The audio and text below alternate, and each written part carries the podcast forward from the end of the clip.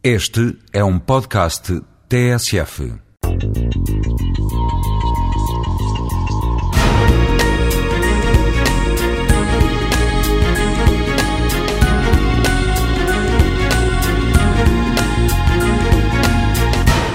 A filosofia até hoje nunca questionou a sua existência.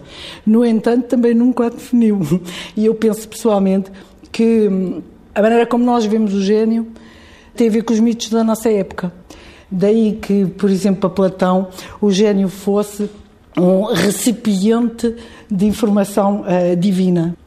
E até ao século XVIII, a definição mais corrente é de que eram realmente indivíduos eh, de gênio que serviam o gênio. Este gênio era uma entidade, um espírito, que era inspirador, quer na área das, das artes, de, do pensamento, da ciência, enfim, enquanto a, a percebiam como tal. E é dentro deste, é aliás mesmo dentro deste contexto que o Mozart eh, vive e convive. Bom, no século XIX, com o romantismo, o gênio uh, passa a ter um, um caráter diferente, ser visto de uma maneira diferente. Ele começa a ser visto como um indivíduo extraordinário, de raro talento e com consciência do seu processo criativo e, mais ainda, com consciência da criação de obra. E agora nós, neste momento, como é que os vemos? Dentro de uma perspectiva, enfim, mais científica, própria do nosso tempo. Eu penso que a ciência uh, ainda não encontrou uma resposta definitiva no relativo às, às capacidades mentais e intelectuais, genéticas, que são efetivas e que são características do gênio.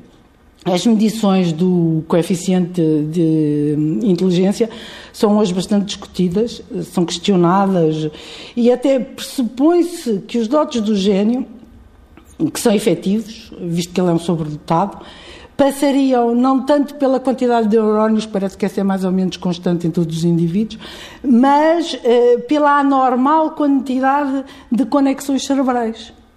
Esta característica genética Parece-me a mim que por si só também não faz o gênio. Portanto, um sobredotado não é genialidade. E o indivíduo precisa, hum, francamente, da influência de um estímulo externo, de um meio, de condições socioeconómico-culturais que propiciem o seu desenvolvimento. Mas também estas duas características sozinhas não me parece que sejam suficientes. Porque é preciso motivação, é preciso vontade e depois é preciso uma coisa terrível. Trabalho. Muito trabalho. Porque eu acho que um gênio é um indivíduo que trabalha incessantemente.